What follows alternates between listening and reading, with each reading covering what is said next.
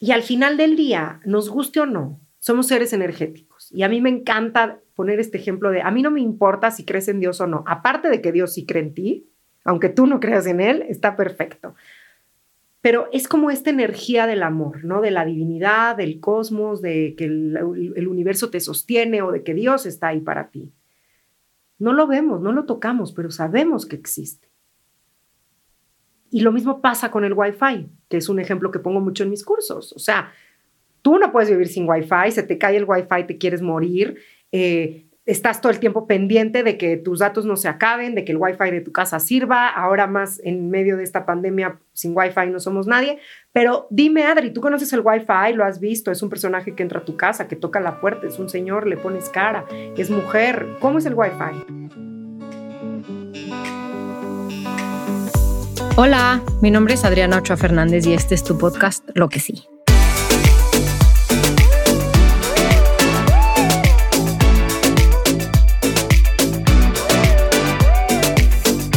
Lo que sí reúne anécdotas, historias, pensamientos con personas que están haciendo cosas para tener un mundo más justo, más equitativo y para que podamos reflexionar lo que queremos. Si buscas un mensaje de optimismo y motivación, crees que un mundo mejor es posible y si quieres que pongamos el reflector en lo que sí se está haciendo para lograr un cambio, te invito a quedarte a este tu podcast.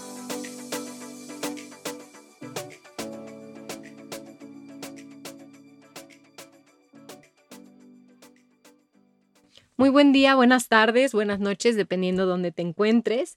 El día de hoy estoy grabando este episodio de Lo que sí con una invitada de honor, Tessie Tafich. Muy buenos días, Tessie. Tessie es una mujer que nació en la Ciudad de México unos días después del terremoto del 85. Su trayectoria en el mundo de las letras y la radio comenzó a muy temprana edad. Ella empezó a ser locutora a los nueve años de edad Em, donde hacía radionovelas para niños y, y, niñas y a la par escribía en el periódico La Jornada en el suplemento 1, 2, 3 por mí. Estudia la carrera de comunicación en la Universidad Iberoamericana de la Ciudad de México. Más adelante estudió un máster en la creación literaria de la Universidad Pompeu Fabra de Barcelona. Su carrera laboral comenzó hace más de 15 años. Ha colaborado para diferentes empresas editoriales, gubernamentales y privadas en el 2018, después de un largo camino recorrido en la producción de eventos y organización de viajes y experiencias, decide dedicarse por entero a su pasión más profunda, la escritura. Hace dos años lanzó su podcast Tu cabeza es la belleza. Hoy se posiciona en canales como Spotify, iTunes y YouTube de manera exponencial. Actualmente es fundadora y directora de la empresa Front Desk, creada en 2014, donde ofrece servicios editoriales, producción radiofónica, talleres y conferencias. Hoy Tessie vive en Ciudad de México. Dentro de sus proyectos está publicar su libro inédito de poesía, así como terminar su primer libro de Emotional Learning titulado Anorexia Cerebral. Ella también es conferencista y entre sus conferencias, entre los temas de las conferencias, están cómo combatir la anorexia cerebral, cómo resetear nuestras vidas, aún al perder todo lo material, soy el poder de la intención, la importancia de contar nuestra historia, lanza tu podcast, etc. El día de hoy vamos a platicar acerca de la voz crítica. Yo he escuchado a Tessie muchas veces hablar sobre esta voz y yo quiero que ella me platique qué onda con esta voz crítica que todas las personas tenemos. Bienvenida, Tessie, muchas gracias por estar aquí. Adri, muchísimas gracias a ti. Es un placer estar hoy contigo en tu espacio, el cual yo sé cuánto lo, lo añorabas, ¿no? Todo el trabajo que le has puesto para que este espacio se haya construido y que se está construyendo al paso del tiempo. Te felicito por estar aquí, por decir que sí, por tomar la decisión y vamos a platicar. Me encanta estar contigo. Eres mi exalumna del curso de oratoria, entonces me encanta ver cómo has avanzado y que estés cumpliendo hoy tus sueños de aquellos que me hablaste algún día y que hoy se están materializando con este podcast. Así que te felicito y es para mí verdaderamente un honor compartir esta mañana contigo y con toda la gente que escucha lo que sí. Ay, muchísimas gracias, Tessy. Es un honor para mí también todo lo que me has enseñado, toda esta generosidad para compartir tu conocimiento. Y pues yo estoy súper, súper agradecida contigo. Adelante, Tessy, platícame un poquito, ¿qué onda con esta voz crítica que tenemos las personas? Gracias por tu humildad, Adri, pero acuérdate también que somos espejos y lo mismo que has aprendido de mí, yo he aprendido de ti. Así que hoy aquí estamos con el corazón abierto para compartirle a los demás, ¿no? Porque creo que esta es una cualidad que nos define y que nos caracteriza a las dos, que es el, el darle a los demás y que es algo que también hemos aprendido gracias a Valeria Guerra, la persona que presentó y a quien queremos y admiramos mucho las dos. Y creo que es esta cualidad la que me gustaría hoy compartirles a los que nos escuchan, de entender que muchas veces entre nosotros mismos creemos que somos competencia, ¿sabes? Y que vamos luchando y entonces, no, ¿cómo Adriana va a abrir un podcast? si tú ya tienes uno.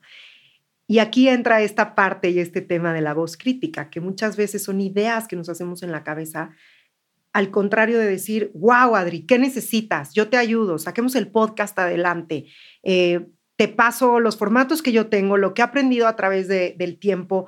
Entonces, creo que hoy algo que nos define y que, y como te decía hace rato, que nos hace unirnos, es esta parte de que somos emprendedoras, de que somos mujeres, de que estamos en este camino de querer aprender, pero sobre todo que sabemos compartir. Algo que a mí me enseñó Valeria es que las emprendedoras comparten y ese es una buena cualidad de un líder. Sí, me encanta esa, esa frase que tiene de que si una crece, crecen todas, ¿no? Opuesto al, a este mito de la cubeta en donde están los cangrejos y no, tú no vas a salir porque yo te voy a jalar. Te voy a jalar, ¿no? Y entonces es como, hoy me encanta poder haber sido uno de los cangrejos de tu cubeta, Adri, para que hoy estés con este espacio y decir, vuela, o sea, salte de la cubeta, tienes un mar de posibilidades, de infinidades, pero tienes que apagar esta voz crítica. Entonces, me encanta que me hayas invitado el día de hoy a hablar de esto, que es un tema que a mí me gusta mucho, es un tema que he estado experimentando en los últimos años de mi vida, el cual he estudiado y trabajado bastante. Y es este tema con el que abro todos los cursos que yo doy y casi todas las conversaciones que yo tengo con la gente, que es cómo queremos avanzar en la vida y cómo queremos triunfar si no sabemos que hay una voz que existe adentro de nosotros, que es la misma voz que nos mete el pie. ¿Y a qué voy con esto? Cuando la gente llega a mis cursos de Atrévete a hablar en público, me dicen, ok, sí, pero es que cómo calmo los nervios, pero es que por dónde empiezo, pero es que cómo le hago. Y entonces yo les digo, es que no vamos a llegar a ningún lado, ni vamos a avanzar en absolutamente nada si primero no sabemos detectar nuestra voz crítica. Y para mí, esta herramienta me parece fundamental en el crecimiento de cualquier persona a cualquier edad. Yo no sabes lo que hubiera dado por haber tenido el conocimiento de esta herramienta a los 15 años te aseguro que mi vida hubiera sido muy diferente. Y hoy no la cambio por nada, ¿no? Es como esta pregunta que te dicen, oye, ¿te arrepientes de algo en tu vida? Absolutamente de nada, o sea, todo lo volvería a ser igual. Bueno, a lo mejor no me hubiera enamorado tantas veces, pero es mentira. Pero bueno, todo lo volvería a ser exactamente igual y creo que todo llega en el momento, pero hoy para mí es un regalo tan grande y tan importante y es oro puro molido que me he dedicado los últimos dos años a compartírselo a la gente, a compartirle esta herramienta, porque estoy segura, porque lo he visto y lo he experimentado con gente como tú me lo acabas de decir, que es un término y es una herramienta que te cambia la vida para siempre, que es la voz crítica, y es esta voz que vive adentro de nosotros todo el tiempo en nuestra cabeza, que no nos deja ser, que no nos deja volar, que no nos deja decir, hoy estoy lista, hoy estoy listo. Es esta voz que todo el tiempo nos dice, de sí, pero ¿qué vas a hablar con Adriana? O sea, si tú no eres suficiente. Es esta voz que todo el tiempo nos está metiendo el pie. Adriana, ¿cómo vas a sacar tu podcast? No, hombre, tienes 25 libros por leer antes. ¿Cómo te vas a atrever? ¡Qué barbaridad! ¿Sabes? Es esta voz que todo el tiempo nos detiene y que nos corta las alas. Pero en el momento en el que detectamos que existe y que le podemos poner un nombre, nuestra vida es otra, porque evidentemente existen varias herramientas que nos ayudan a combatirla. No sé si hasta aquí tienes alguna pregunta. Sí, ¿cómo, o sea, al, en el momento que tú te das cuenta, platícame un poco eso de que le pones nombre y tu vida cambia? Hace dos años y medio, fíjate que, como bien decías en la presentación, tuve la fortuna, porque para mí es un golpe de suerte, que encontré mi pasión cuando tenía nueve años. Entonces, aquí entra un tema que para mí es sumamente importante, que yo lo llamo los regalos ocultos.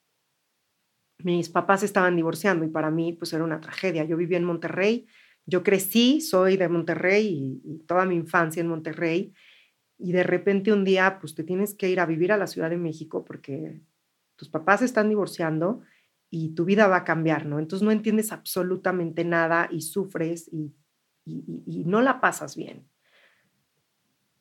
Cuando llego a la Ciudad de México, eh, por una u otra cuestión, pues mi tía me estaba cuidando y entonces un día me dice, acompáñame a la radio, ella trabajaba en radio y de pronto empiezan a hacer castings y me dice, oye, ¿nos quieres ayudar a leer el guion de esta radionovela? Es que estamos haciendo castings y a lo mejor queremos ver si tu voz empata.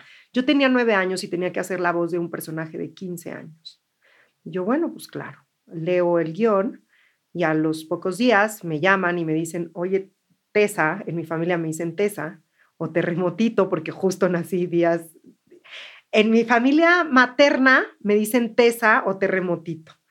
Y en mi familia paterna, que es regia, que es esta familia que vive en Monterrey, que incluso mi hermano sigue viviendo allá, eh, me dicen la chula, porque mi abuela todo el tiempo nos decía, chula, chula.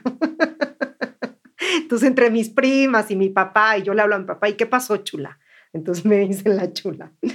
Pero entonces me habla mi tía y me dice, oye, Tessa, fíjate que, que les encantó tu voz en Radio Educación y queremos ver si quieres participar en las radionovelas de este verano y te va a venir muy bien, te vas a entretener y además te vamos a pagar. Y yo, pues fantástico, porque yo necesito dinero. Yo tenía nueve años y entonces mi tía se ríe y me dice, ¿para qué necesitas dinero? Y yo, porque necesito comprar una bicicleta. Mi bicicleta se quedó en Monterrey.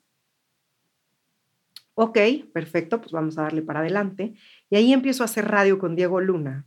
Hacemos esta serie, radionovela, titulada Toño come moscas.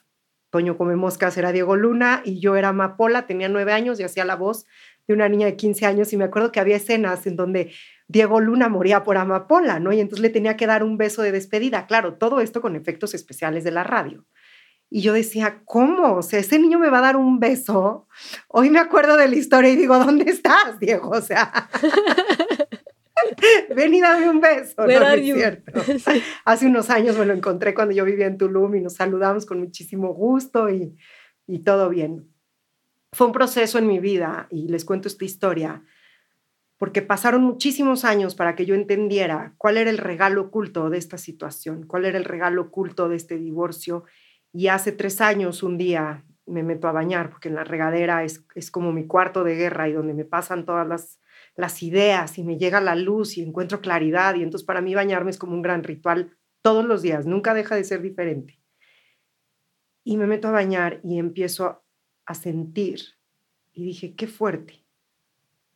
Después de casi 26, 27 años, hoy encuentro el regalo oculto del divorcio de mis papás si mis papás no se hubieran divorciado, y no es que esté yo sacrificando su historia y su relación, pero luego hay muchos padres que, que yo veo hoy en día de nuestras generaciones que se están divorciando y que lo que menos quieren es hacerle daño a sus hijos. Y yo vuelto y digo, todo es perfecto y todos tenemos nuestra historia y conforme vayamos avanzando lo vamos a ir encontrando también. Entonces yo después de 27 años, hoy encuentro el regalo oculto del divorcio de mis papás. Yo llegué a la radio y encontré este don y encontré mi vocación.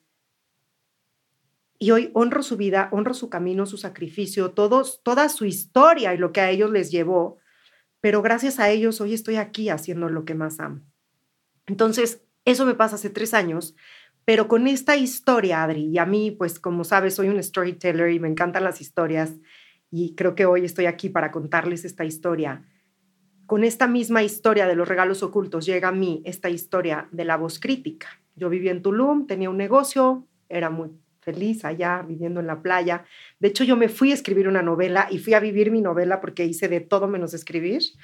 Me robaron una parte de mi novela, pero bueno, esa es otra historia.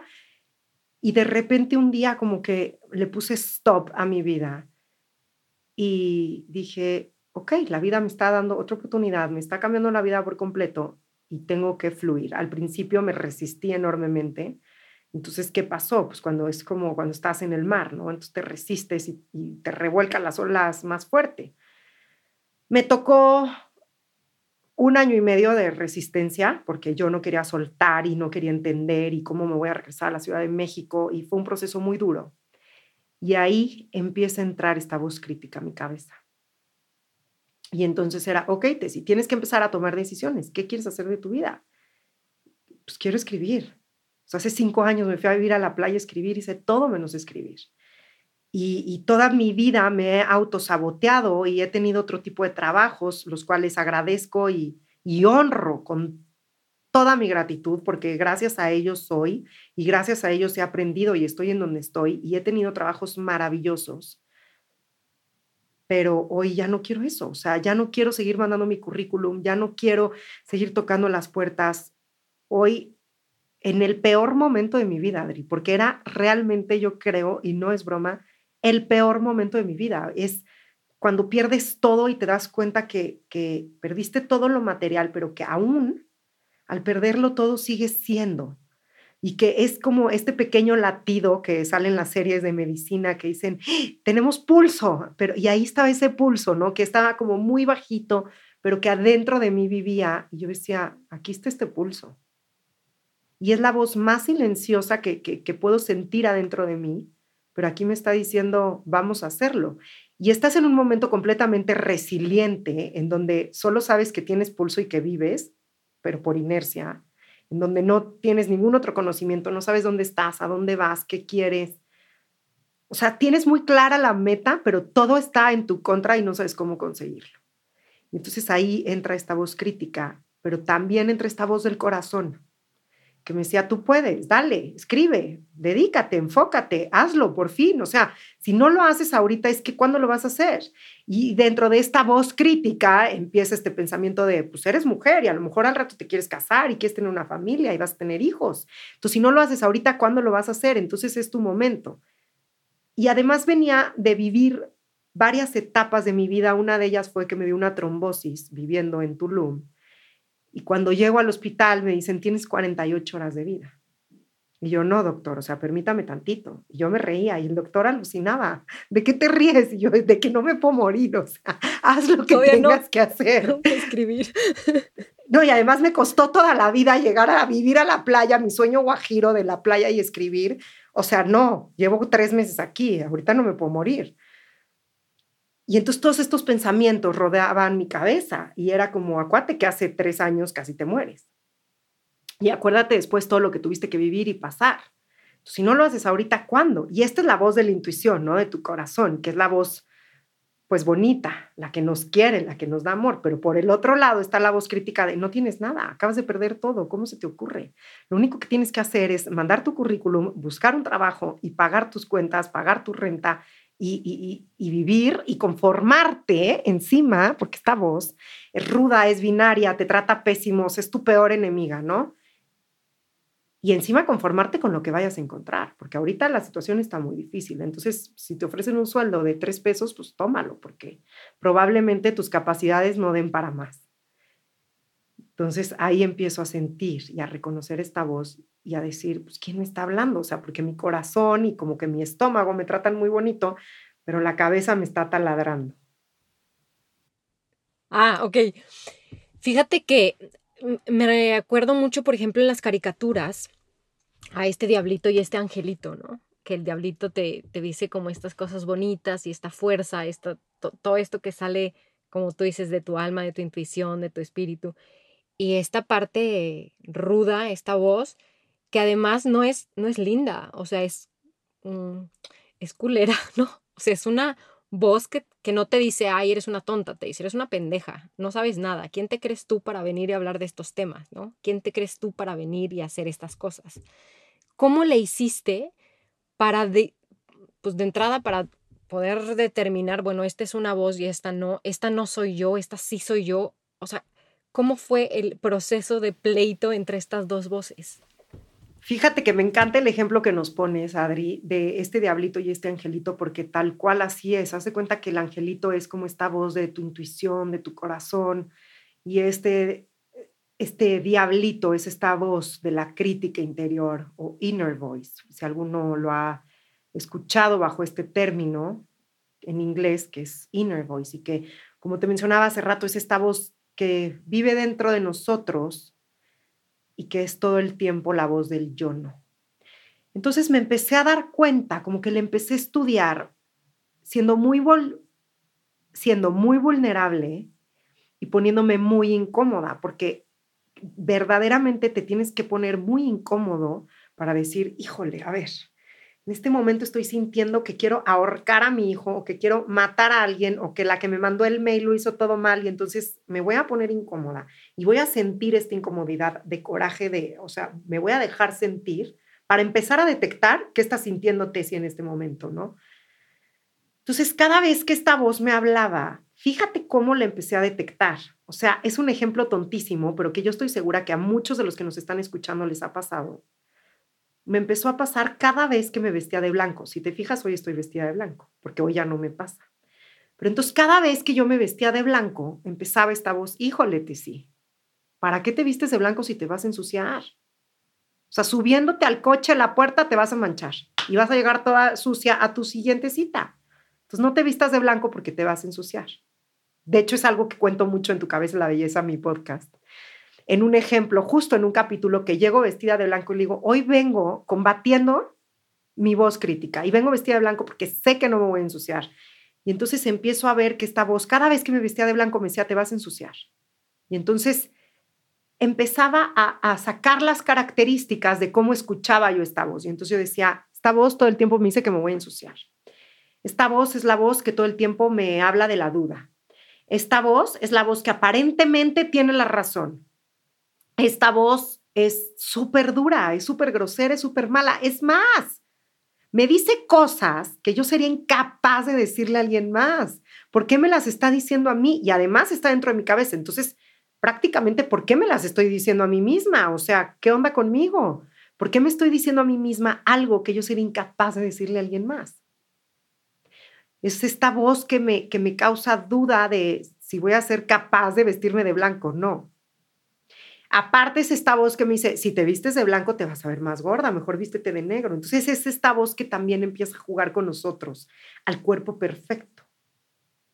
Y fíjate, empiezo a detectar que es esta voz que va como en disco rayado, pero que siempre me daba como en mis áreas débiles, ¿no?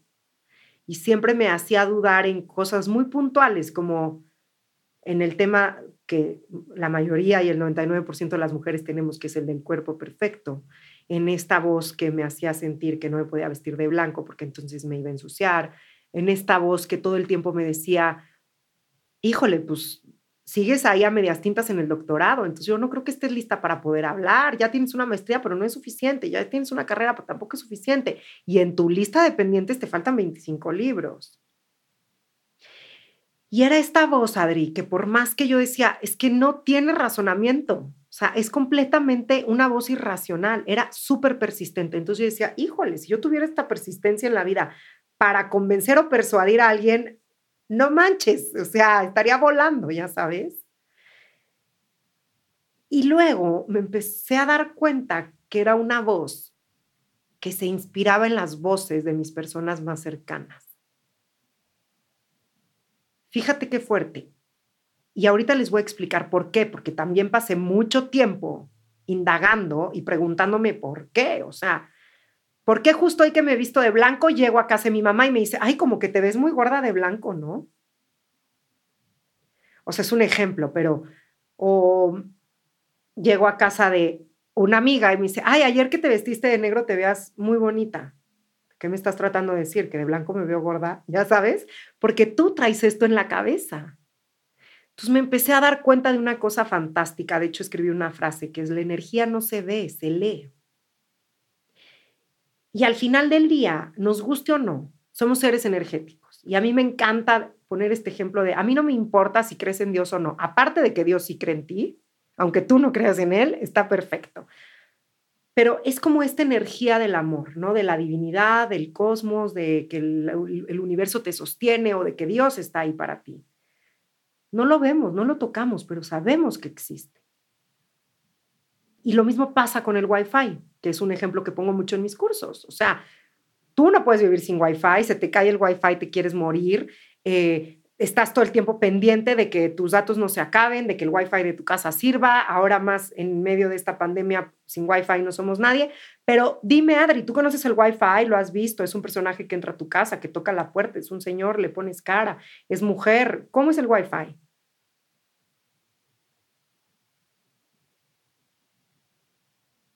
No lo vemos, pero estamos 100% convencidos de que el wifi existe. Es una cosa energética. Lo mismo pasa con esta voz crítica. Ahí está. No la vemos, no es tangible, pero es energética. Y al nosotros ser seres energéticos, ¿qué pasa cuando yo te estoy viendo a ti? Y esto lo sabes perfecto porque lo vimos en el curso de oratoria. 95% de la comunicación del ser humano es comunicación no verbal yo puedo sentir mucho más cosas con las miradas, con las sonrisas, con las manos, con los pies, con los gestos, que con lo que Adriana me está diciendo. Yo puedo saber que Adriana está incómoda sin que ella me lo diga. Porque somos seres energéticos y obviamente la comunicación es muy importante, pero el 95% de nuestra comunicación es no verbal. Entonces, todo lo que yo estoy sintiendo, yo se lo estoy reflejando a Adriana. Entonces, si yo me siento incómoda al vestirme de blanco, evidentemente a la primera parada que yo me encuentre a alguien, ese alguien es lo primero que va a leer en mí. Ay, te veías más bonita ayer de negro. Fíjate que el blanco es un color muy arriesgado porque hace que se te vea hasta el aire. De una u otra manera, esa energía va a encontrar la manera, o sea, esta voz crítica va a encontrar la manera de emitirte el mensaje para comprobarte que la voz tiene la razón. Entonces es la razón de la duda. Wow. ¿Y cómo, cómo le haces? O sea, ya que está, ya que la reconociste, ¿cómo le haces para cambiarla? Porque eventualmente tú estás atrayendo a ti todas estas situaciones en las que te van a decir no te vistas de blanco. Claro. Es como cuando dices, me voy a poner a dieta, y te pones a dieta y de repente te invitan a todos los baby showers y a todas las primeras comuniones y a todos los bautizos y a todo. Y dices, normalmente no me invitan esas cosas. ¿Por qué cuando me pongo a dieta justo se acercan a mí estas situaciones. Porque la voz crítica es tan dura con nosotras mismas y nosotros mismos que nos va a poner a prueba todo el tiempo. Y volviendo a una de las preguntas que me hacías hace ratito de cómo aprendemos también, o sea, ahorita vamos a, te voy a platicar cuáles son las herramientas para decir, ok, ¿cómo le haces? Pero una pregunta que me hiciste que no te respondí es, ¿cómo sé la diferencia entre que si me está hablando mi voz crítica o es mi intuición o es mi corazón. Esta es una pregunta muy importante y es una pregunta que me hacen bastante. Y es la crítica interna, o sea, esta voz crítica, todo el tiempo hace muchísimo ruido para que le escuchemos. Entonces te grita, eres fea, eres mala, eres ruda, eres grosera, no te vistas de blanco. Pero está así como este diablito en tu cabeza haciendo una explosión para que la voltees a ver, ¿no? Es la que te dice, no eres suficiente, te falta estudiar, lee más. Y grita en tu cabeza, o sea, yo estoy segura que en este momento si hacen conciencia, ya están pudiendo identificarla, porque es una voz que hace mucho ruido en nuestra cabeza. Y en cambio, la voz de la intuición o la voz del corazón habla muy quedito. Es esta voz que despacito te dice, no te subas a ese avión y que cuando te subes el avión, digo, evidentemente no, o sea, probablemente se pueda caer, pero es este avión que se descompuso o que bajaron a todos los pasajeros o que algo pasó y cuando tú estabas a punto de abordar, tu voz te dijo, no te subas a este avión, pero ¿cómo le voy a hacer caso? Si me urge llegar a Monterrey, o sea, tengo que abordar ya. Es esta voz que te dice, no te vayas por esa calle, pero muy quedito y que te metes a la calle y chocas y dices, chingados, o sea, ¿por qué si algo adentro de mí me dijo que no me metiera esa calle? No te vayas tan lejos. Es esta voz que desde el minuto cero en el que empiezas a salir con alguien, ya sabes que no es ahí, que no es por ahí, que en el momento en el que te sentaste en ese café, tú sabías que él no era la persona correcta o ella no era la persona correcta, pero te fuiste como gorda en tobogán. Y desde el minuto cero lo sabías. Y cuando cortas decías, es que yo siempre supe. O sea, yo siempre lo supe, pero no me quise hacer caso. Entonces, no sé si te das cuenta la diferencia que la intuición es una voz que casi de repente volteas y dices, ay, sí lo sentí, sí lo escuché, sí me dijo esto. Es muy tenue, es muy clarita, no hace ruido, habla en un tono tranquilo, este, te hace avanzar constantemente. Tú puedes, decir, si eres suficiente, dale para adelante. Pero en cambio, la voz crítica está haciendo un festival en tu cabeza de música electrónica. Entonces, no sé si contesto tu pregunta, pero creo que de esta manera y por ahí podemos ir entendiendo las diferencias. Pero es que mi duda es, por ejemplo, ¿cuándo, o sea, cómo puedes saber si esa voz del miedo realmente, o sea, es tu intuición o es esta voz crítica? Si te dicen, oye, pues es que estás en tu zona de confort y es que al ego no le gusta cambiar y es que arriesgate, ¿no? O sea, hasta qué punto sabes si esa voz te va a hacer bien o mal. Bueno, en, lo personal no logro diferenciar entre una y otra. O sea, por ejemplo, cuando yo iba a estudiar, iba a empezar a estudiar la maestría, ¿no? Esta voz me decía, no, Adriana, o sea, ya tienes mil cosas, ya tienes mil compromisos, ya esto, ya, ya no. Y otra voz me decía, por aquí es. ¿Esa es la intuición? Esa es la intuición. Además, es muy fácil de detectar porque la intuición, fíjate la diferencia la intuición, cada uno la siente en lugares diferentes, pero por lo general y por la experiencia que tengo en el tema, o la sentimos en el corazón o la sentimos en el estómago. Yo soy una persona que siente la intuición 100% en el estómago. Y haz de cuenta que se me revuelve el estómago. Ahora, hay otra cualidad de la intuición que es fantástica, que es el enojo. Y me vas a decir, ¿cómo el enojo? Y te voy a poner un ejemplo. Un día llego a estacionarme al salón de belleza al que yo iba toda mi vida. Llego y Juan era el ballet parking. Y le digo, oye Juan, te dejo mi coche, vengo corriendo, tengo una cita, tengo una boda en tres horas, por favor. Y me dice, Tessy, ¿qué crees? Es que hoy no te puedo recibir tu camioneta. Y yo, ¿cómo así? Tienes tres lugares vacíos. No, es que ahorita va a venir la señora tal y el señor tal y no sé qué. Y yo, pero ¿por qué estás pensando en los que van a llegar? O sea, yo también soy igual de importante. O sea, ya llegué, ¿por qué estás pensando en los que van a llegar si yo ya llegué y estoy aquí? Y a lo mejor ellos nunca llegan. sí, qué pena, pero hoy no te puedo recibir tu camioneta. Toda esa semana yo ahí trabajaba con Marta de baile, ella era mi jefa y estábamos en cierre de revista. Entonces no había dormido, no había comido bien, estaba agotada.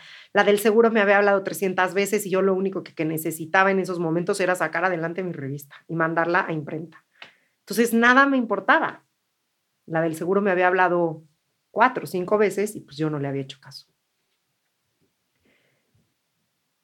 Te si no te puedo recibir tu camioneta y yo es que cómo no, entonces le empiezo a gritar, me empiezo a enojar con él, o sea, me pongo como muy enojada y empiezo a sentir en el estómago mucho, mucho, mucho enojo, pero algo me decía, muévete del lugar. Total, me voy, me estaciono a tres calles, llegué, casi casi que le grité hasta lo que se iba a morir al pobre de Juan, que cómo era posible, que nunca más en la vida iba a volver a ser su clienta, o sea, yo haciendo un show. Estaba muy enojada. Estaciono a tres cuadras, regreso, no sé qué, ya subo a mi cita. En eso llega la señora Betancourt, ya sabes, sube, entra su cita, llega no sé quién más, a los que les estaban apartando el lugar y yo todavía los veía con una cara de odio de por tu culpa. O sea, yo seguía enganchadísima en Juan no quiso recibir mi coche, ¿no? 20 minutos después. Y el rechazo, ¿no? De por qué claro, o sea, que por qué yo no y ellos sí, pero algo en mi estómago, o sea, este enojo, yo estaba como muy enojada y sentía mucho enojo y algo me estaba haciendo ruido del enojo, pero estaba yo tan ciclada en el enojo que no podía lograr ver más allá, ¿no? En esos momentos. 20 minutos más tarde sube el tal Juan pálido, que lo acaban de asaltar, que le acaban de robar las llaves de todos los coches que tenían en el estacionamiento, que se los acaban de llevar todos. Cortea así, pero de película, te lo juro. Siete minutos después me vuelve a hablar la del seguro. Me dice, nada más quiero decirte que, o sea, ya, no importa si no lo vas a pagar, pero ya no muevas tu camioneta porque ya no está asegurada. Te lo juro, así, te lo juro. Y entonces en ese momento dije, wow, o sea, aquí está pasando algo. Yo ahí que tendría como unos 15 años, 16. Ah, no es cierto, mentira, totalmente mentira. Ahí trabajaba en esta revista, ¿no? Ahí yo tenía 23 años, 24. Y ahí fue un momento en el que yo dije, ok, O sea, esta es una voz importante y esto es algo que estoy sintiendo y algo que le tengo que poner atención. Entonces empecé como a hacer este estudio incómodo que nos cuesta mucho hacer porque no nos gusta sentir y, y reconocer lo que estamos sintiendo. Y dije, qué fuerte. Entonces, cada vez que yo me enojo así, es porque este enojo es mi intuición que me está protegiendo de algo. Y a partir de ese momento, cada vez que yo sentía enojo, ya no explotaba con la gente. Yo decía, a ver, aquí estás sintiendo enojo. Este es el drive. ¿Qué va a pasar? salte de aquí. Y me ha pasado varias veces que siento enojo en un lugar y me salgo y empiezo a temblar. O sea, cosas muy fuertes, pero ¿por qué? Porque todos tenemos el don de la intuición y en todos nosotros vive la intuición, pero es cuestión de aprenderla a estudiar en cada uno de nosotros, a escucharla para aprender a detectarla y decir, ok, a verte, si llegaste súper bien a la gasolinera, ¿por qué explotaste así con el Señor? ¿Qué, ¿De qué te está protegiendo este enojo? Entonces ya le doy la vuelta, ya no me engancho en el, en el enojo, sino más bien empiezo a ver de qué me va a proteger o qué va a pasar o qué me está diciendo mi intuición o de dónde me tengo que mover del lugar, ¿sabes? O sea, como que por ahí va. Entonces, ese sería como, esa sería como la diferencia en cada quien escucha la intuición de manera diferente. A mí me pasa a través del enojo. Entonces yo ya sé que cuando trueno, digo, a ver, a ver, a ver, a ver, a ver. Esto no es enojo, esta es tu intuición, te está hablando, es tu estómago, ¿qué te quiere decir? Ok, muy bien. Y cuando me empiezo a autosabotear, porque esa es otra característica muy importante de la voz crítica, es, no, te si mejor cancelale a Adri y muévele la cita para grabar el podcast, porque pues hoy no estás preparada, este, tienes mil cosas que hacer, ¿sabes? Cuando nos empezamos a autosabotear, no dormiste bien, estás cansada, no estás lista, no te preparaste, ¿cómo te vas a parar ahorita a dar una conferencia o a grabar? ¿Qué le vas a decir a esta gente? ¿Cómo vas a dar una clase? ¿Sabes? Como esta diferencia de cuando tu mente te la empieza a jugar, ahí es la voz crítica. Y acuérdense, o sea, es muy fácil, la intuición y el corazón hablan en voces muy tenues y la voz crítica hace demasiado ruido. Y bueno, luego existen también estas herramientas, que ahorita se las compartimos, que nos ayudan también a detectarla. Oye, una duda. Ahorita me estás hablando de esta intuición y de esta voz crítica. Yo he escuchado en tus entrevistas pasadas que la vida te mandó tres avisos fuertes cuando estabas en Tulum. ¿Me quieres platicar un poquito de esto? O sea, ¿E, ¿Eso era la intuición o era la voz crítica o, a qué te referías? Ese era Dios. era la voz de Dios que nos ama y que nos manda avisos en la vida de diferentes situaciones. Nunca he platicado esto, pero con gusto se los comparto. Fueron tres avisos de que ese no era mi lugar.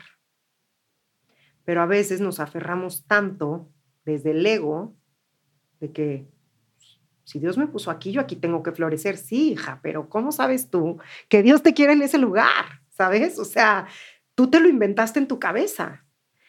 Entonces, el primer aviso cuando yo llego a vivir a Tulum, bueno, la historia empieza, yo me voy a vivir a Tulum a escribir una novela. Iba tres meses, yo me regresaba y yo empezaba a estudiar mi doctorado. Me habían dado una súper beca para estudiar el doctorado, que Juan Villoro, uno de mis más grandes maestros, gran escritor mexicano, me había ayudado muchísimo junto con Luis Estrada, mi ex jefe, porque estuve varios años trabajando para el gobierno federal.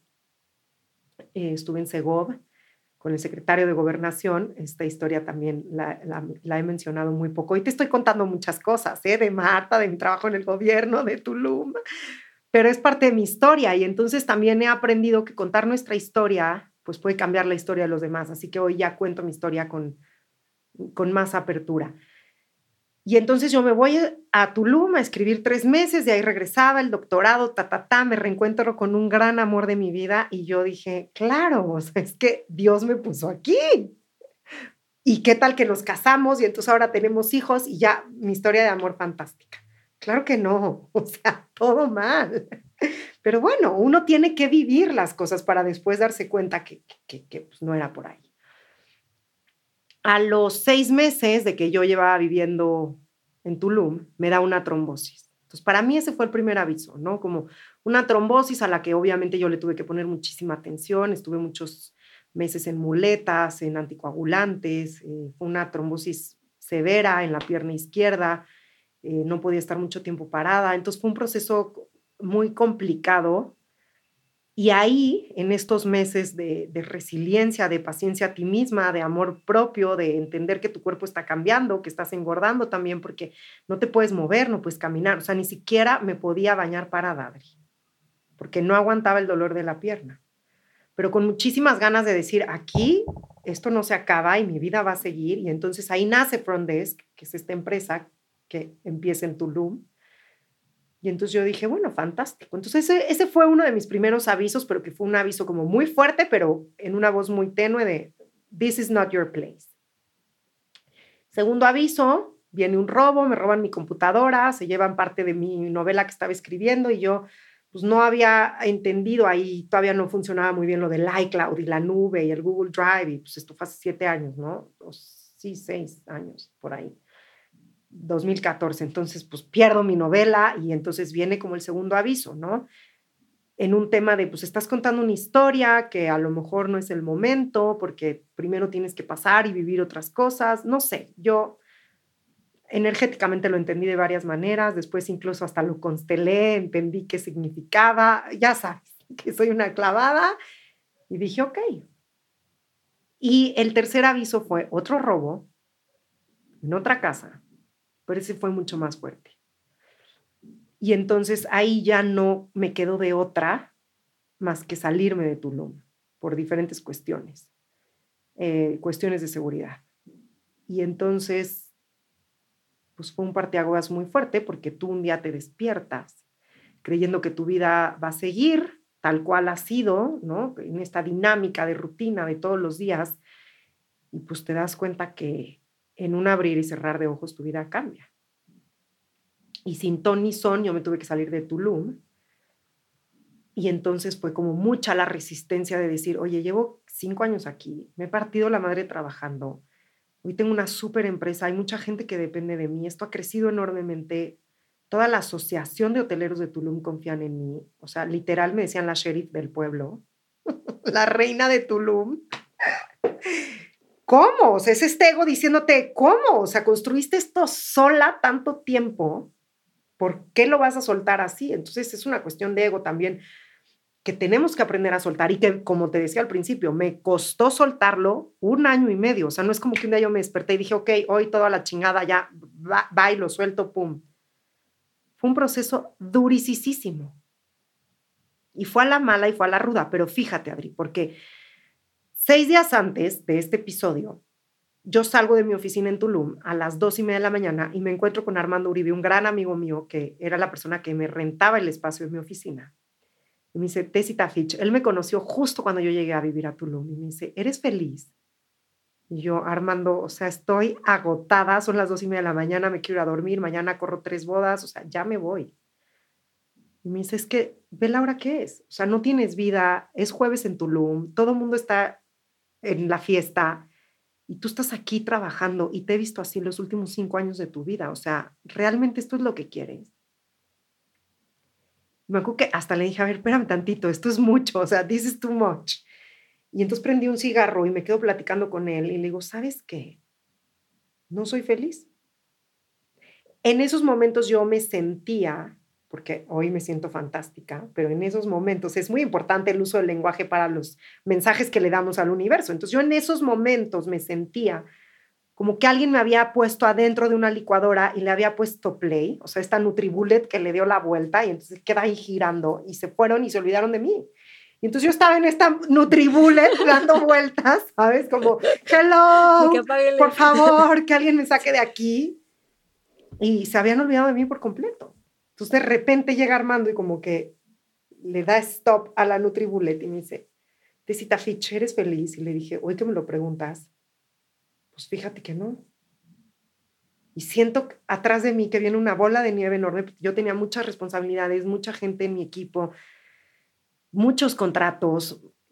Era una empresa muy, muy grande, Adri. Sí, ya habías echado a andar una locomotora enorme y luego dices, y, yo sentía que tenía que correr porque entonces el tren venía atrás de mí y entonces era este, este correr constante y de repente llega ese día en la noche y como que le pongo stop y digo, híjole, qué fuerte, no, no soy feliz, pero ¿qué hago? O sea, ya estoy aquí metida hasta el cuello, ¿cómo me salgo de aquí? ¿Qué, qué hago? Inconscientemente fue una señal que yo le di al universo de actúa, no estoy siendo feliz. Y en ese momento, porque yo lo he platicado muchísimo con Dios, aunque se rían, pero es verdad y me lo ha dicho. Yo en ese momento le di un mensaje al universo clarísimo. Ayúdenme, sáquenme de aquí, no, no soy feliz. Eso fue un jueves y este episodio del cual te vengo platicando del robo fue un miércoles. Entonces al universo le tomó cinco días para encontrar el camino y decir, ok, no, no eres feliz, tú lo pediste. Pero ojo, no va a ser bonito porque ya te mandamos bonito otro robo, ya te mandamos bonito una trombosis, ya te mandamos bonito el que tu historia de amor no funcionara. O sea, ya te dimos varios anuncios y pues bonito no funcionó contigo porque eres terca como una mula. Entonces tocaba la mala. Un año y medio después, yo obviamente peleada con Dios, enojadísima de por qué me haces esto y por qué me quitaste esto y por qué me hiciste así y, y por, o sea, y por qué. Entonces, claro, yo era muy difícil que me saliera de ahí porque estaba en el papel de víctima completamente en el por qué. Y un día me desperté, Adri, pero te lo juro, o sea, que llegaban las mañanas de este momento, hace tres años, y yo abría los ojos y decía, falta mucho para que vuelva a ser de noche. Ya quiero que el día se acabe, es que no tengo nada que hacer, es que ¿para qué vivo? es que ¿qué sigue? O sea, es que, ¿qué hago? O sea, porque es un proceso de, perdiste todo lo material, pero aparte eh, perdiste todo desde tu ego, pero aparte te tienes que reinventar y sientes que ya no eres nadie, porque ojo, yo en ese momento sentía que te era front desk.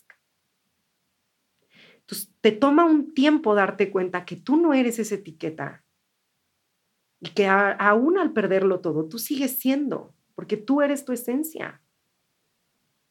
Hay, una, hay una frase que se me está viniendo a la mente que es, si lo que soy es lo que tengo y lo que tengo se pierde, entonces ¿quién soy? Exacto. Y yo estaba justo en ese momento entendiendo y descubriendo que yo no era eso. Pero nos cuesta mucho trabajo porque esta voz crítica y este ego engrandecido te dicen, no, pues te sí ya, ya valiste, hija. No eres nada, no eres nadie, perdiste todo. ¿Y ahora qué vas a hacer? Pues te toca conseguirte un trabajo que te paguen tres pesos y no es decir que no, ¿eh? Porque ahorita no estás para ponerte tus moños, tienes que pagar la renta. Sí, y te vas como que al peor de los escenarios, ¿no? Claro.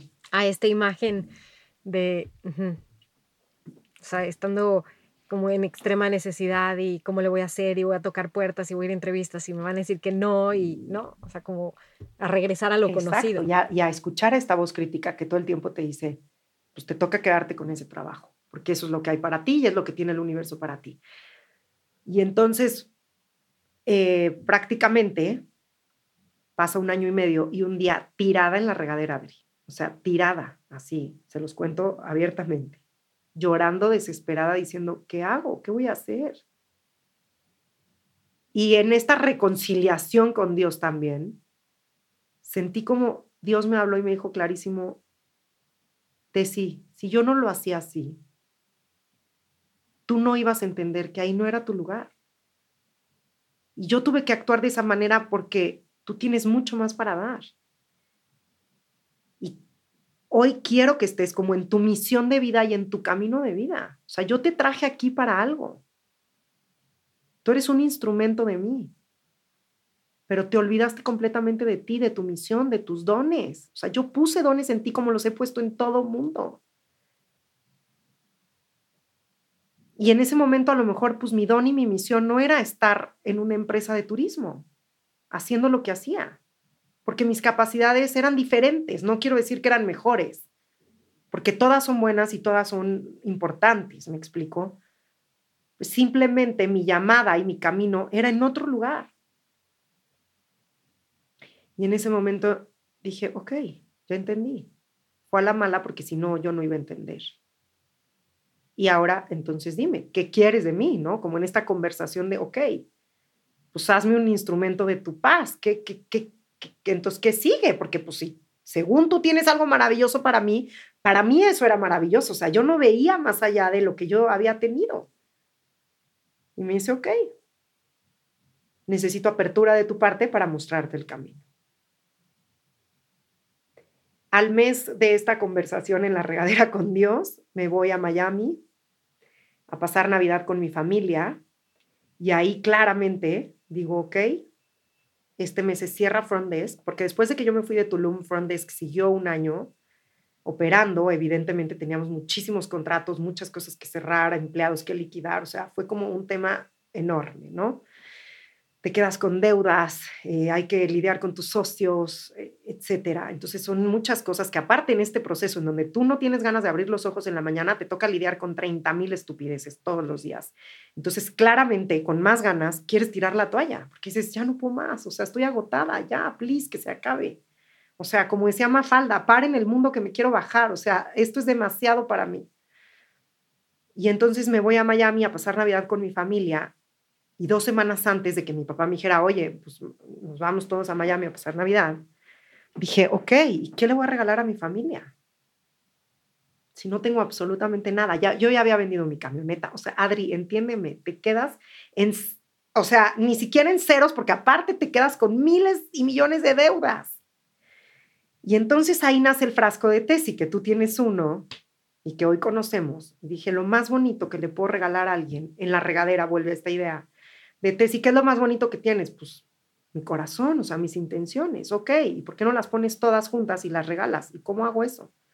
Entonces así nace el frasco de Tessy. Dije, no tengo algo material que yo les pueda dar, pero lo más bonito y sagrado que yo le puedo dar a alguien de mí son mis intenciones. Entonces las empiezo a escribir en la computadora, las imprimo aquí en mi casa, las empiezo a cortar con tijeras, una por una, 365 doblando, o sea, yo no senté a los dedos, las meto en un frasco, pues llego a Miami, el Santa Claus de los frascos, ya sabes, y yo pues les traje un regalo, que bueno, mi papá lloró, mi mamá no lo podía creer, ¿qué es esto? Wow, mis hermanos de que, wow, el regalo, o sea, el mejor regalo. Y mi hermano estaba viviendo allá y entonces me dice, ¿por qué no te quedas dos meses aquí? Y, en lo que ya descubres, o sea, ya soltaste front desk, date un tiempo, disfruta aquí y, ves qué haces, pero pues usted sí nunca se ha podido quedar quieta. Y entonces estoy en estos momentos de Navidades en, Miami, mi mejor amigo vivía allá y entonces voy un día a su casa a cenar. Y él y otro amigo, pues un poco muy, muy cautelosos, ¿no? Con, con estas preguntas que a veces no son muy incómodas de, ¿y qué vas a hacer de tu vida? No te sigo, o sea, ¿y qué sigue? Pero en vez de planteármela así, me dicen, ¿Por qué realmente no te dedicas a lo que siempre has querido hacer? Y entonces volteé Ismael, un gran amigo mío, y me dice, Tess, pues tú desde chiquita haces radio y tienes la voz. Tienes no sé cuántos cursos y te encanta trabajar la voz y te dedicas a eso. Y en Estados Unidos está volviendo el auge del podcast. Entonces, eso fue, esto fue hace dos años y medio. ¿Por qué no haces un podcast? Y yo, ¿y qué voy a decir? Si todo el tiempo vivo con miedo, o sea, ahorita no me atrevo a hablar con nadie. O sea, claro, porque pues eres una persona que te acaba de morder un perro y de repente te dicen, juega con el otro perro, ese no te va a morder. No, yo prefiero no hablar, prefiero ser invisible, o sea, ahorita no tengo nada que decirle a nadie, me siento mierda por dentro. O sea, no, no, o sea, no estoy en mi mejor momento. Es que a lo mejor, me dice Andrés, mi otro amigo, a lo mejor es un espacio que a ti te ayuda a sanar y por ende ayudas a sanar a los demás. Y entonces lo empiezo a meditar y yo soy una persona que, como te digo, no me sé estar quieta y donde pongo el ojo pongo la bala, pero con mucho miedo de esta voz crítica que otra vez aparece y, ay, Tessy, por favor, ¿qué vas a salir tú a decir? Si no tienes nada que contar, si tu vida es una tragedia, si está todo mal. Entonces ahí vuelve otra vez el tema de la voz crítica, hasta que dije, a ver, esto se acabó, o sea, tengo que empezar a combatirla y bueno, pues así nace Tu cabeza la belleza, que es este podcast que este julio va a cumplir dos años, lo empecé temblando. O sea, yo soy una persona que toma poco alcohol, pero me acuerdo que ese día, eh, bueno, de, incluso lo empecé con Mauricio Garza, que es un chavo de Monterrey que es actor y que él era muy amigo mío, vivió en Miami también porque estaba grabando una serie allá y me dice, a ver, si no te avientas, yo te ayudo, vamos a hacerlo juntos. Y claramente Mau llegó como el instrumento que me ayudó a salir, porque al cuarto capítulo me dijo, esto no es para mí, o sea, yo no tengo el tiempo para hacer esto, yo ya me regreso a Miami a hacer una serie, pero dale tú. O sea, el nombre es tuyo. Yo hace muchos años había registrado el nombre y un día dije, algún día voy a hacer algo con tu cabeza la belleza, o se va a convertir en revista, algo va a pasar. Pero yo lo registré en el 2011, imagínate. Y ocho años después dije, tu cabeza es la belleza. ¿Y, ¿Y por qué tu cabeza es la belleza? Porque tengo que aprender a combatir esta voz crítica.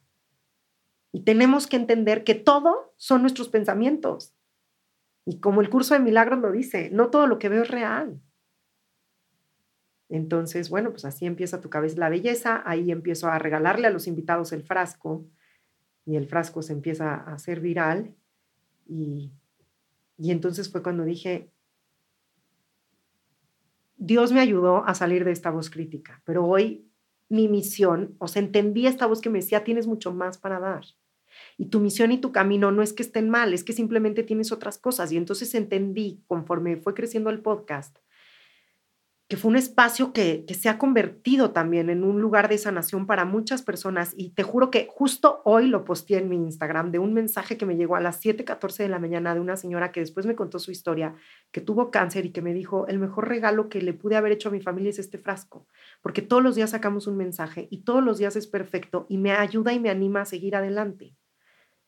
Entonces, cuando me llegan estos mensajes, cuando el podcast se, se empieza a llegar a las personas correctas, porque no, quiero que ni siquiera que llegue a las masas, ¿sabes? Como que mi intención siempre fue que llegue a las personas correctas para que ah, las podamos ayudar.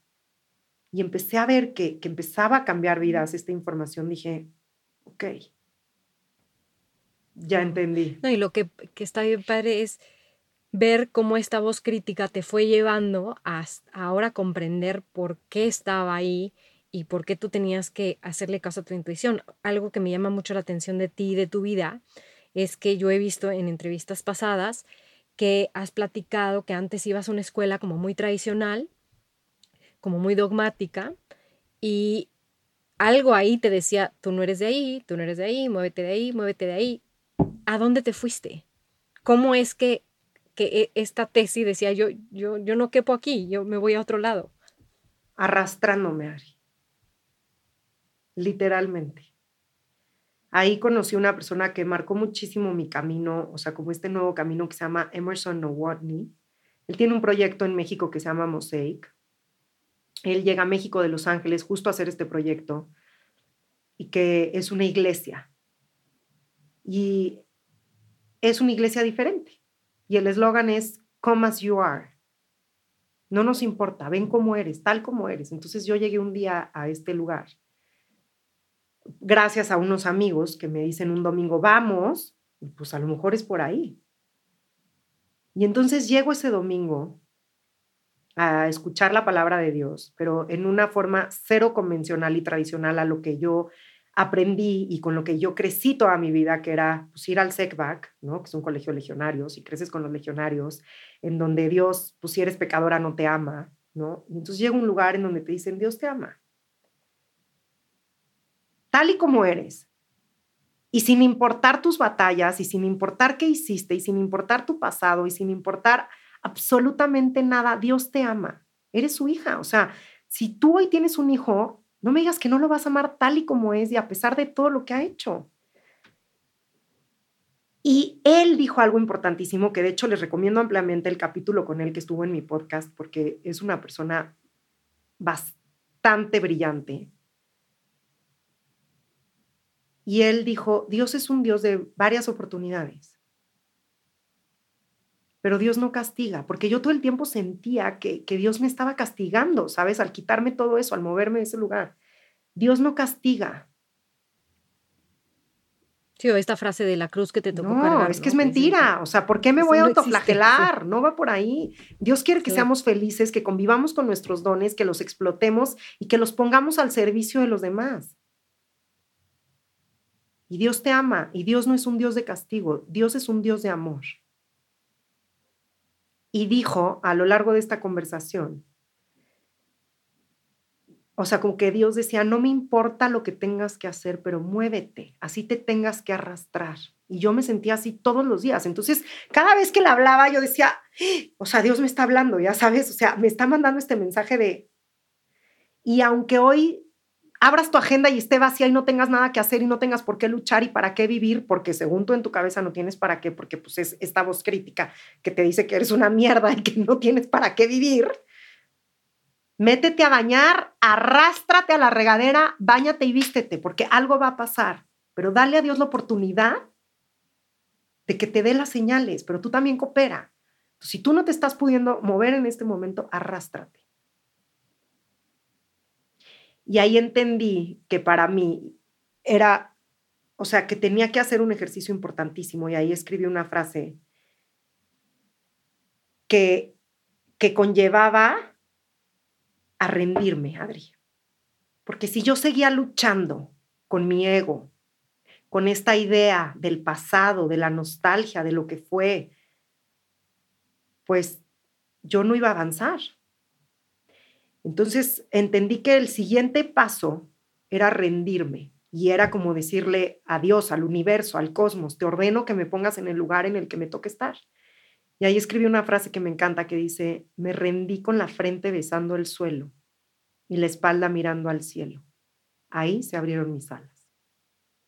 En el momento en el que yo le dije al universo, como les dije desde el principio, a lo que cada una le quiera, como le quiera llamar, como cada uno lo quiera nombrar, en el momento hice el ejercicio literalmente, físicamente, en una terapia.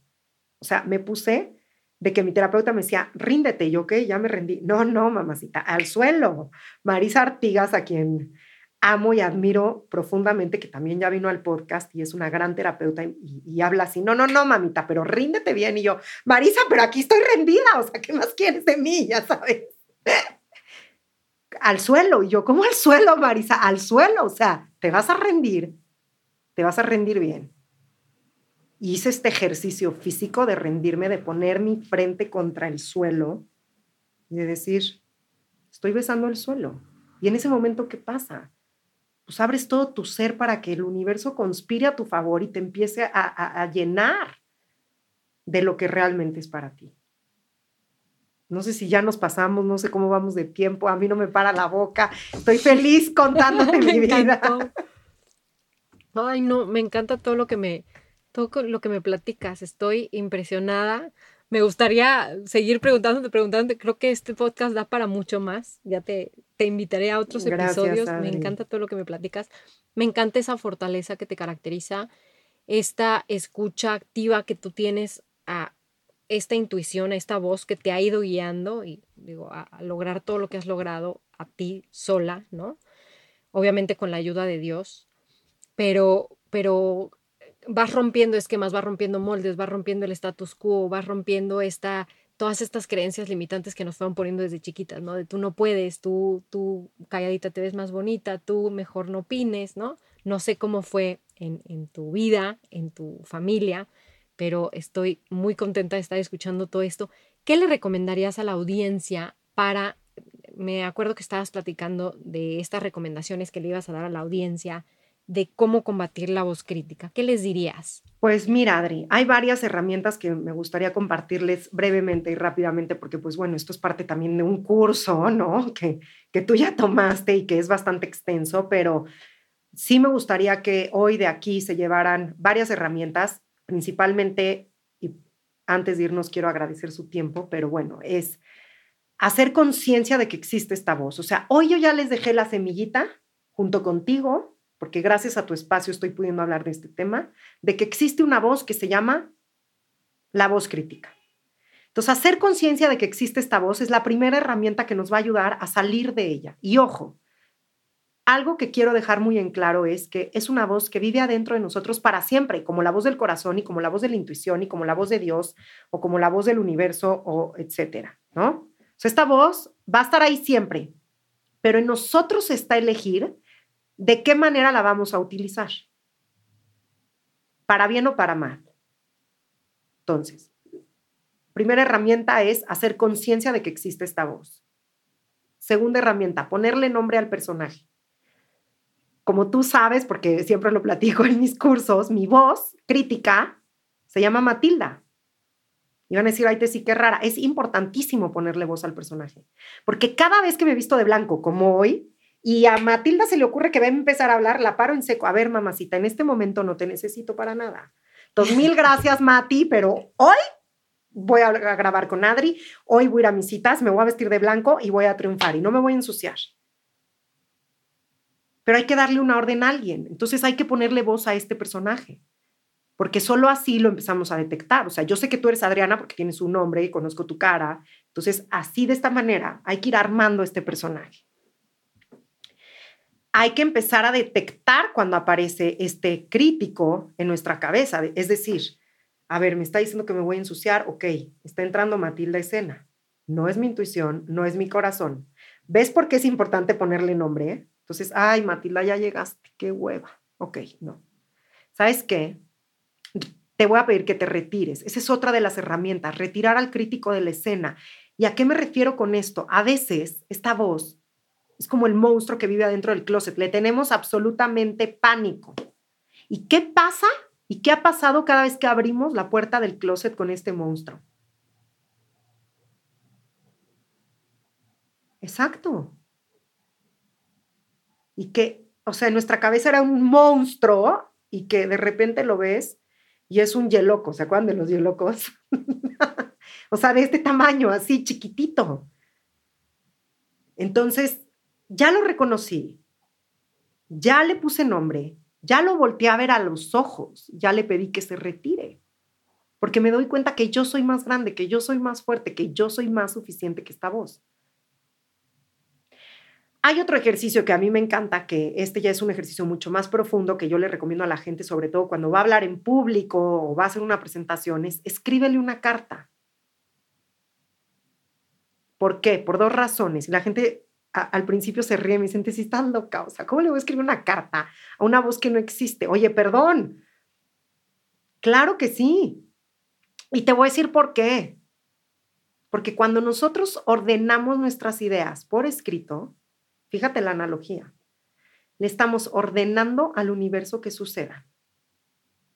Por eso es tan importante la escritura. Por eso las terapeutas siempre te dicen, escribe. Hazle una carta a Chuchito Pérez para sanar su historia. Haz una balanza. Escribe. Porque cuando realmente escribimos, estamos dejando por, por escrito y por sentado lo que queremos ordenarle al universo. Entonces yo le escribo una carta a mi crítico interior dándole la orden de que se retire. No le estoy ordenando al crítico que se vaya, le estoy ordenando al universo que suceda. Y en ese momento el crítico desaparece. ¿También le escribes a tu intuición? No. O sea, ni tampoco de que se manifieste de, de una manera más fuerte, no. Simplemente hablo con ella. O sea, es cuando yo siento este enojo, pasa esta situación, ¿no? De que se robaron los coches y después le doy las gracias y le digo gracias porque a través del enojo te manifestaste. Entonces hoy, y hablo con ella rápidamente, hoy ya entendí que tú me hablas a mí a través del enojo. Entonces cuando me enoje ya sé que no es enojo, es que te tengo que escuchar. Y ella se vuelve a manifestar en el enojo. Entonces es ir... ¿También tiene nombre? No, mi intuición no tiene nombre. Porque yo sé que vive ahí, que está ahí, que, que vive en mí. O sea, no es este personaje que yo le quiero decir vete. Al contrario, mi intuición es, es esta voz que, que, vive adentro de mi corazón, en mi estómago, que me dice detente, o sea, te estoy cuidando, te estoy protegiendo. O es también esta voz que nos ayuda a avanzar, es esta voz que te dice no firmes ese contrato, porque tu voz crítica te dice no lo firmes porque no eres suficiente y tu voz te dice dale, te ve muy bien. Y entonces lo firmas y te ve excelente. Sí, ahí puedes detectar entre el miedo y entre esto que es bueno para ti.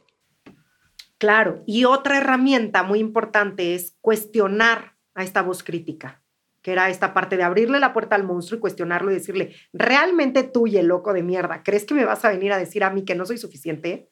Y entonces ahí viene la última herramienta, me empiezo a reír. No, hombre, eres un ridículo. Para nada, o sea, estás mal, Matilda. Ni creo en ti, ni confío en ti, ni te hago caso. Y entonces me empiezo a reír de lo ridículo que es. ¿Y qué pasa? La voz crítica se va haciendo chiquita, chiquita, chiquita, chiquita. Y cada vez entra menos a escena. Ahí está. Ojo, como les dije hace ratito, no se va, pero ya no aparece tan frecuentemente. Ya sabe que necesita herramientas muy poderosas para hacerte dudar, porque tú ya no te dejas engañar con cualquier cosa. Y por último, antes de irnos, me gustaría decir algo, Adri, que esto es muy importante, porque a veces yo muchos años de mi vida me movía desde el motor de, yo le tengo que demostrar a la gente o a alguien que yo puedo, que soy suficiente, que soy chingona, que soy valiente, que ah. Y entonces me movía desde este motor de que, ah, me dijo que no puedo, ah, pues te voy a mostrar como sí. Y lo mismo pasa con la voz crítica. A veces la voz crítica puede ser un motor que nos ayude a movernos, pero a un costo muy alto en salud mental y emocional. Y te voy a poner un ejemplo. Es como querer avanzar con una llanta ponchada, como querer andar en un coche que le queda muy poca gasolina. O sea, voy a llegar a la gasolinera. Y a lo mejor se me ponchó la llanta y voy a aterrizar en la vulcanizadora. Y voy a llegar. Pero el precio es muy alto porque tarde o temprano me va a llegar la factura de los daños. Híjole, le descompuse la bomba de la gasolina, le troné el rin, o sea, el desgaste es muy alto. Entonces hoy les extiendo la invitación a que no se muevan desde la voz crítica. Porque además trae una serie de consecuencias altísimas. Cuando estamos bajo estrés, nuestro cortisol sube. Entonces no solo me hago daño físicamente, sino emocionalmente, internamente, empieza a afectar a todo mi sistema. El cortisol hoy en día está comprobado que es parte del 95% de las enfermedades que son causadas por estrés. ¿Y qué lo causa? Cuando el cortisol sube. Entonces, bajo estrés, nuestro cortisol se va a índices muy altos. Hoy los invito a que no se hagan ese daño. Mejor aprendan a escuchar esta voz y empiecen a combatir. Sí, en este modo supervivencia no, no puedes crear nada, ¿no? Porque estás tal cual pensando que te va a atacar un león no estás en modo creativo. Entonces toda tu energía y tus fuerzas vitales se van a combatir esta supervivencia y no a crear desde el amor, desde eh, lo que tú quieres que sea mejor para ti, etcétera, ¿no? Qué bonito esto que me compartes. 100%. Wow. No, y qué bonito lo que acabas de decir, porque es 100%. Es esta eh, metodología americana de fight or fly. Entonces, estás todo el tiempo en ataque huida. No podemos vivir así. O sea, la vida es maravillosa. Tenemos que entender que tenemos dones, todos, capacidades para dar, para compartir, para darnos a nosotros mismos principalmente, pero para poder cambiar el mundo, para poderle dar a los demás. No podemos vivir desde este tema de todo el tiempo estarnos defendiendo. Wow, me encanta. Muchísimas gracias, Tessy. Muchas gracias a la audiencia por haber escuchado este podcast. Como conclusión, hemos visto a en Tessie una mujer fuerte, audaz, tenaz, súper generosa, compartiendo todos sus conocimientos, toda su experiencia. Como última pregunta, me gustaría preguntarte, ¿cómo te organizas para llevar a cabo todos tus proyectos? Ya eh, compartimos cómo le haces con esta Matilda cuando se presenta en escena. ¿Cómo le haces tú en el día a día para llevar a cabo todos tus proyectos, Tessie? Ay, mi Adri, qué difícil, porque me encantaría decirte que tengo una metodología, pero no, la verdad es que no quiero ser mentirosa, sí me la paso un poco haciendo malabares, pero saco el tiempo para lo que realmente me apasiona. Entonces, ¿cómo me organizo en prioridades? ¿Qué me da paz? ¿Qué no me da paz? Hoy he aprendido mucho a decir que no. Eso es también es una gran herramienta porque antes yo quería hacer todo y estar en todo y de repente me daba cuenta que había cosas que hacía que no me daban paz y que me drenaban mi energía y que era energía que podía aprovechar en estos espacios para compartir con la gente. Entonces empecé a dividir y creo que si me preguntas una herramienta, pues es aprender a decir que no y aprender a decir que sí a lo que sí suma, a lo que sí vale la pena, a lo que sí nos hace crecer y a lo que sí aporta a la comunidad. Ay, me encanta. Y bueno, obviamente trabajando también horas extras, o sea, este sueño del emprendedor de que entonces soy dueño de mi tiempo, también está padrísimo, pero es verdad que requiere de mucho más esfuerzo, de mucho más tiempo, de mucho más energía. Yo trabajo de lunes a lunes sin parar, pero porque para mí no es un trabajo, o sea, estoy realmente haciendo lo que amo, lo que disfruto. Entonces, para mí es como cuando de chiquita ibas al parque, para mí eso es lo que yo hago, o sea, lo disfruto enormemente, entonces nunca me pesa, no me siento cansada. Si de repente el cuerpo pide paz y hay que también escucharlo y darle esa paz y ese tiempo, pero aprender a decir que no es es muy importante y aprender a decir que sí a lo que sí también. Por eso me encanta el título de tu podcast. Sí, ay, muchas gracias. Fíjate que esto que dices de, de aprender a darle el tiempo a las cosas, me acuerdo hace una, hace como dos meses la, la plática que tuvimos con Paola Escalante, que decía la diferencia entre FOMO y YOMO, ¿no? De fear of missing out, como este miedo a perderte todos los eventos, que querías estar como ajonjolí de todos los moles, y al join of missing out, que dices, güey, ya, o sea, e, esta eh, pasión o este gusto de estar fuera y de perderme ciertos compromisos porque no quiero hacerlo, ¿no? Y el poder decir que no. Y es importantísimo también, o sea, ¿qué prefieres? Yo siempre me hago este cuestionamiento de Brené Brown. Cinco minutos de incomodidad de decir que no, o siete días de resentimiento porque dijiste que sí quieres ir a esa comida y en realidad no quieres ir y entonces la estás pasando mal y te estás atormentando sola. Y entonces, ¿qué prefieres? ¿Cinco minutos de incomodidad o una vida de, de resentimiento? Ya cada vez que voy a tomar una decisión, me hago esta pregunta y mi vida es otra. No, y no sabes qué paz, cuando me compartiste esa frase, no sabes qué paz me ha dado porque tal cual lo aplico en mi vida. Muchísimas gracias, Tessy. ¿Algo más que le quieras compartir a la audiencia antes de cerrar? No, ¿Dónde te pueden, creo que ya. ¿Dónde te pueden encontrar? ¿Dónde te pueden escribir? Creo que por hoy fue suficiente. Así de dos eh, tomos. gracias a todos por llegar hasta aquí, a todas y a todos por acompañarnos, por llegar hasta aquí. Gracias a ti, Adri, por tu tiempo, por este espacio. Me pueden encontrar en www.tesitafitch.com y en mis redes sociales, que es Tesi, como tesis de universidad sin la última S, Tafitch, Tesi Tafitch. Y ahí, encantada de verlos, de conocerlos, de escucharlos y gracias, Adri. Como siempre es un gusto. Creo que esta reunión se extendió bastante, pero gracias por tu tiempo y por el espacio. No, hombre, gracias a ti por tu tiempo, por todos tus conocimientos. Muchas gracias a todas las personas por haber escuchado este podcast. Si te gustó este episodio, te invito a que me compartas en Instagram tus opiniones. Soy Adriana 8AFDEZ. Si quieres escuchar más de estos episodios, suscríbete en Spotify, lo que sí. Mi nombre es Adriana Ochoa y acabas de escuchar lo que sí. Chan, chan. Vamos a poner pausa. Listo.